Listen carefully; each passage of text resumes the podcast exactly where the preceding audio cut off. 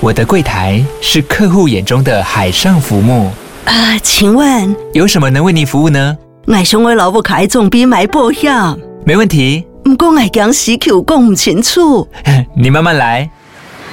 办您靠岸，台银人寿一直都在，以安心、可靠、诚信、稳健为本，尊重多元，关怀弱势。因为台银人寿，我不再漂流。以上广告由台银人寿提供。FM Taiwan。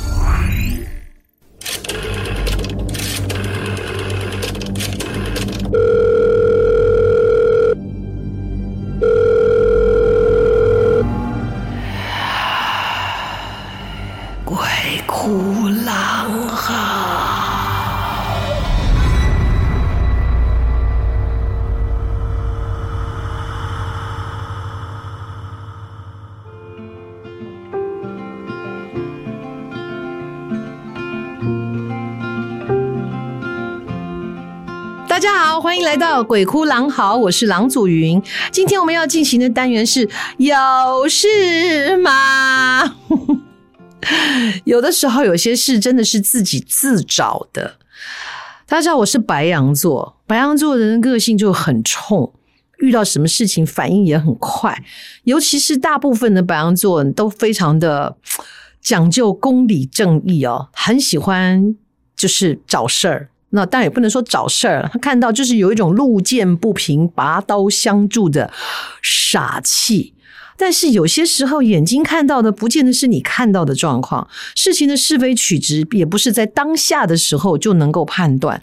可是我们总很喜欢保护弱小，就觉得有人被欺负了，讲话被人家这个呃上对下的被人欺负、被人霸凌，或者是说呢，在语言上被人羞辱的时候，第一时间就跳出来。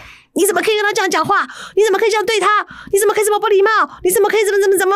很多事情前因都没有看到，只是在发生的那一瞬间，我们就要出来做傻蛋超人哈。然后也常常因为这样惹事。不要以为我没碰上，我从小经常如此逞口舌之快。比方说念国中的时候。然后，因为我那个国中是呃有分女生班跟男生班，女生班大楼进去以后，然后它会分两边，也就是说，我们的教室是以中间会有个天井，然后两边的班级从一楼开始到四楼就面对面的，面对中间的这个天井，就中间是空的这样。然后呢，那天升旗哦，因为天气不是很好，所以大家就没有上操场。也就是男生班、女生班的人都站在自己的走廊前面。我们以前是这样升旗的哈。对于现在很多年轻人可能会觉得说，早上要升旗啊，为什么要站在门口啊？我们以前身体都很好，一站都一个小时哎，甚至在太阳底下哈，就每天的升旗这样。然后那天天气不好，所以站在走廊其实算是蛮已经蛮享受了，至少不用晒太阳。好，大家就这样通通一排一排的站着，就站在走廊上。然后不知道是哪一个班级哦，叽叽咕咕叽叽咕很吵闹。那因为没有在操场升旗，所以呢，这一些训育组的训育组长。就负责站在女生班的这个中庭的两块高的地方，看着所有的学生。那男生班那边站的就是训导主任啊。那训育组长在我们这，我记得训育组长是一个女女老师。那我跟老师的关系都还不错，不知道是哪一班叽叽咕咕叽咕很吵，然后那个训育组长已经在盯着了。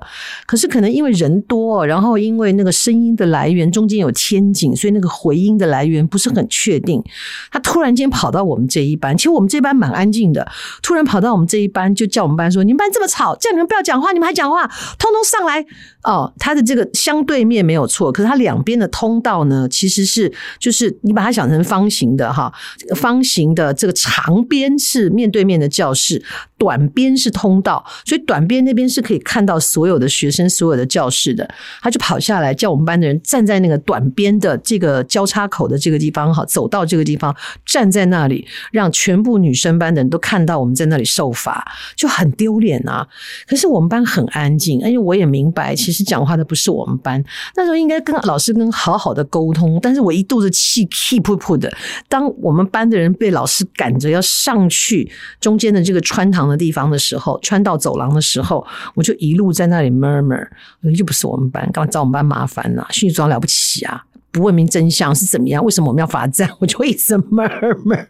然后就被老师听到，老师突然间就停下来说：“来，停，六班的人回去站好。郎祖云，你一个人 站上去。”哇，那脸丢的更大了，我更火，我就说。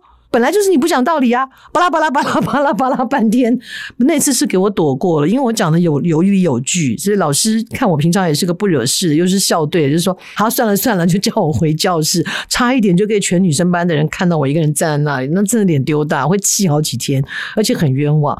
当然，最后的后面这个过程是我自己造成的，因为我一直不断的在 murmur，就嘴巴没停这样子。那再有一次呢，是其实上大学了。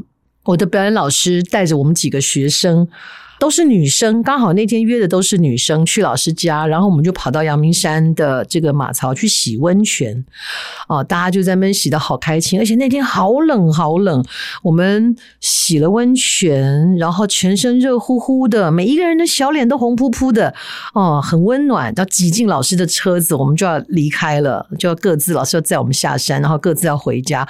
好像有人还要继续去老师家哈，继续哈拉，所以整个人大家都暖暖的，体温很高，很舒适，挤在车子里面开着暖气啊，要下山了。就走到一半的时候，经过中山楼的附近，好，那个时候中山楼附近还是有宪兵在驻守的，好像那一阵子要开会还是什么的，所以在那个附近的经过的车辆都会稍微盘查一下。这有没有什么嘛？为了一些重要的人物的人身安全，没什么。然后呢，也没叫我们下车。那两个宪兵就一左一右拦住我们，一左一右站着。那其中在老师驾驶座的那一边呢，他就要求我们把车窗摇下来，然后就说我们必须要查一下，看有没有带什么危险物品啊，或者枪炮这一类的啊。然后那个窗户一摇下来。然后这宪兵就往车里面看一看，他就跟他的同事讲，他就跟另外一个宪兵讲说：“不会有事啦，弄早给你拿。”好，那也就算了吧。好，白羊座这种不服输的个性又来了，我就又在那边小声的慢慢说：“哼，干嘛看不起女生？那可不一定呢。”嘿嘿，就来了这么一句，那宪明就说：“通通下车。”我们就全部被赶下车。然后都站在车旁，他们开始搜车，就在那个后车厢啊、车厢里面这样一阵倒腾之后呢，然后说好没事再放我们走。可是我们本来都暖乎乎的，被那个宪兵叫出去站在路边，然后原先洗温泉的那个温度全部在寒风中一点一点的消失。等我们回到车子里面的时候，手脚都是冰的。然后我老师也不吭气，开了半天，终于他忍不住：“阿郎，你为什么要多嘴？” 我们这下不是白洗了吗？我真的后悔死了。我很不喜欢人家看不起女生，但是这个状况不是叫看不起人家，是觉得说女孩子不会做出这么超过的事情，跟看得起看不起你是无关的。可是那时候年轻，就是每次都会这样，那可不一定。这样就说通通下车。哎，我现在想到都觉得好好笑。哦所以有时候一时嘴快啊，会惹出一些祸端，真的很难讲。可是我印象深刻最深的一次是在国中的一次，以我这种牙尖嘴利啊，如果那时候吵起来的话，应该会变成一场大械斗。呃，我不知道现在怎么样啊。像我的一个在客家电视台的一个儿童节目叫做《奥林匹克》，这个节目呢已经主持十六年了啊，也就是当年的小朋友来，现在已经都是大人了，都已经快三十岁了，二十八九岁了。然后呃，我们今年的主题是围绕在这个游乐园哦。那所以我们棚内的设置呢，除了有这个小型的海盗船，还有节节升高的这个大型的滑梯啊，那还有一些竞技的游戏，其实就是把它搞得很像游乐场的氛围，包括主持人的穿着。所以我们也有几集是出外景，到一些大型的、真正外景的啊，大型的游乐园去玩，像剑湖山啊、丽宝啊什么这种嘛，中部南部很有名的这些游乐区去出外景。那带着这些孩子一起去体会啊，然后我才知道说现在。呃，我们本来刚去的时候是星期三，心里还想说哈，星期三没有游客吧，哈，没什么人吧。结果没想到一开园，啪，挤得满满都是人，才知道说现在学校很流行校外教学，或者是现在是毕业季，所以很多人的毕业旅行呢都会安排在大型的游乐园，一来都是几十台的车子，像我们去剑湖山的两天，第一天有七十几辆游览车。难怪一开园就开始惊叫连连，因为这些设施有些是蛮惊恐的，比方说什么自由落体的就在门口，哎，我的天呐，好大声！我说叫声哈，才知道，所以就说以前的。我们的毕业旅行跟现在的毕业旅行真的不一样。以前的毕业旅行真的比较体验生活，也比较辛苦。所以，我们那时候国中的毕业旅行，大部分的学校都集中到哪儿去了呢？我们到了澄清湖。澄清湖干嘛呢？露营，所以就会有很多的学校聚集在那边。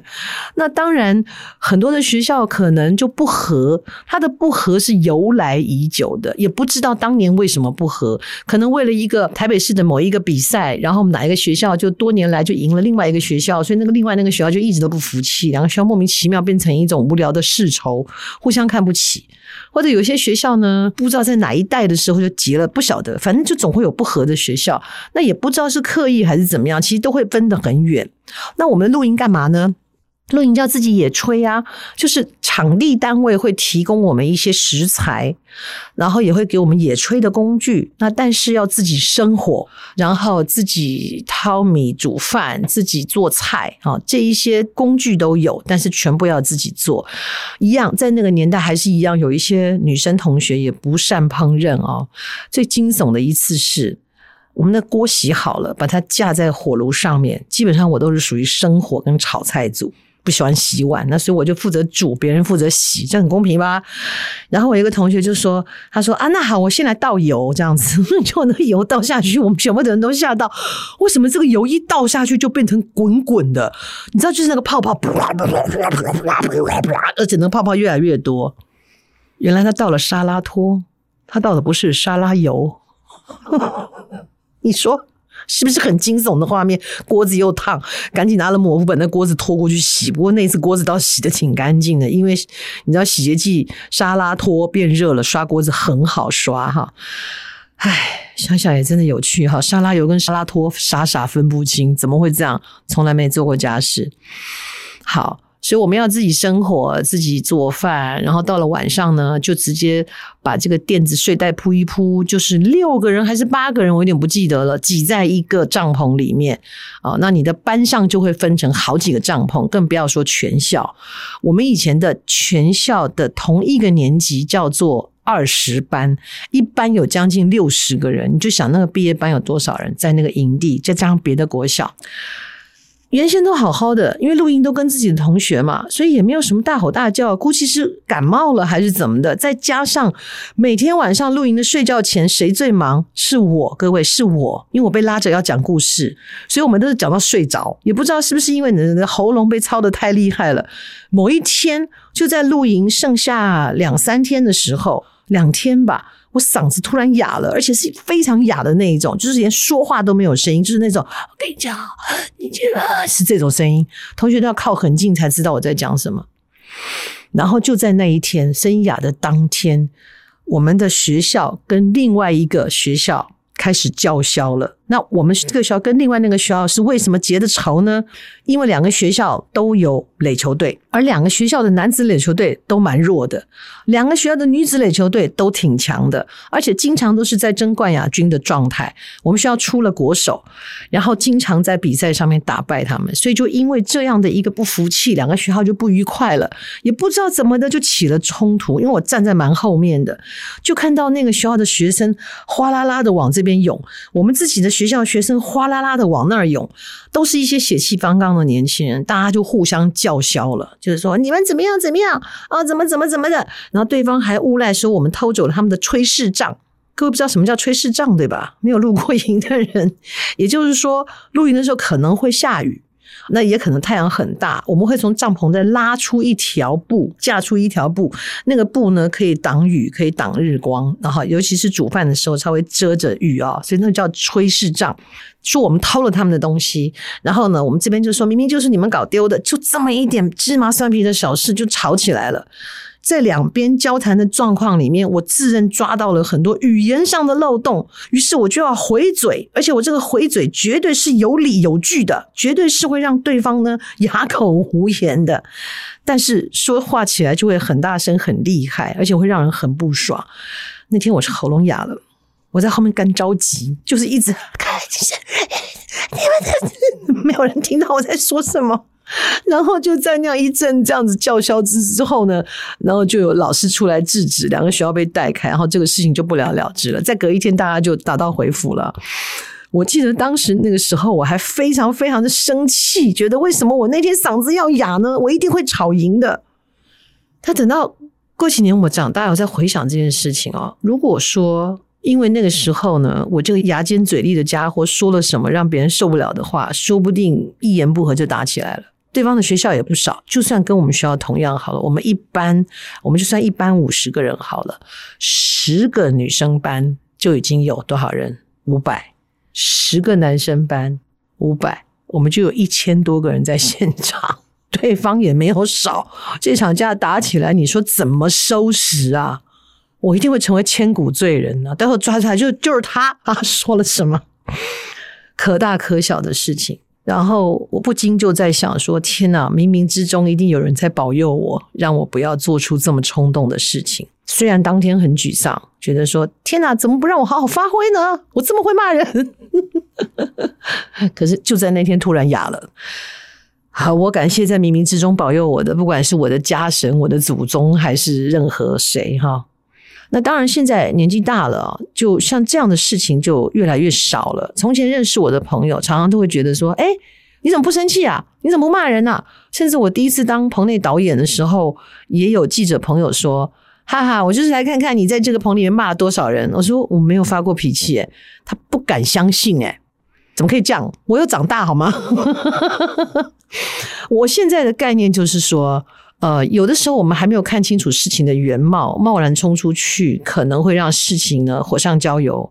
而且，就算是你站在那里，可是大家都在一个情绪上的时候是没有办法解决事情的。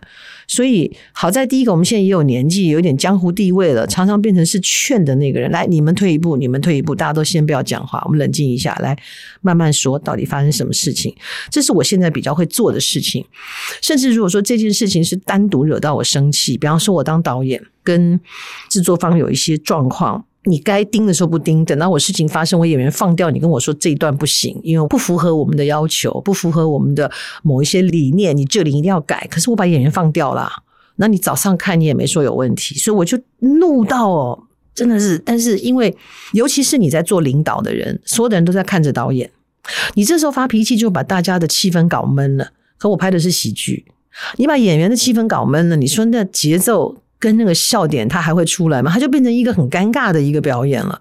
那工作人员虽然你不是在骂他，但是因为我们的争吵，或者是说我突然爆发的脾气之后，气氛都会很糟糕。而且大家有些人还比我资深，我凭什么在别人面前大呼小叫？但是我真的下不去，所以我的选择就是跟副导说：“那个副导。”我刚刚排过的地方，你都知道。再加上导播很厉害，我就说导播也很清楚。我跟导播说，导播刚刚镜头您都知道怎么下？知道。好，副导你知道，你盯我出去一下，我就直接离开摄影棚，就在外面走廊走来走去，就是在消气，不是在消食，是在消气，让自己冷静下来。然后我还记得我走来走去，说碰到我们那个服装组的大姐，大姐还说呀，导演你怎么在这走来走去啊？我还跟她说，那个娟姐，我在生气。您先别跟我讲话，让我消气。然后那娟姐啊，好，那你慢慢气。然后我就在走廊走来走去，一直走到我所有的脾气都下来了。然后我就继续的很平静的回去工作。然后也因为这样的一个平静，后来呢，导演来跟我说，他已经想到了镜头解决的方法，不用重录，要怎么剪这个事情，我能不能解决？当然可以解决。可是，在气头上，我根本没有去想解决的方法，而是觉得你怎么不早说？好，这就一个学习。只有在冷静下来的时候，你才有办法去处理事情。情绪放在面前的时候，再睿智、再冷静的人都有可能受到情绪的牵连而做了错误的判断。那我很高兴，第一时间我没有发脾气，影响到所有的演出工作人员，也没有人无端受害。第二个。在我让自己冷静下来之后，我跟我的工作伙伴，比我有经验更好的这个导播，给了我建议，让我们找到了可循的改变的方法，所以这一切就圆满。我也没有因此跟制作单位吵架，留下不良印象，我也没有让现场的人情绪受到波动，我们还是依然很快乐的把我们该录的内容把它录掉，彼此留下很好的印象。所以今天的有事吗？就是说提醒两件事：一呢。不该说话的时候不要多嘴，那可不一定。好，下车哦，好可怕。好，那第二个呢，就是绝对不要在情绪的引导下去做任何的判断，那真的会后悔，可大可小。好吧，你有事吗？我们一起在这个单元里面好好的聊聊，我们下次再会。哎，记得是什么节目吧？鬼哭狼嚎哈，记得去那个 Apple Podcast 给我们评分，然后也欢迎大家来投稿。你在职场，在你的生涯生活当中遇到一些什么事吗？好玩的、有趣的、有人生道理的，或是吊诡的，或者是你想不通的，或者让你很气愤的，欢迎投稿，我们一起来分享。鬼哭狼嚎，下次再见。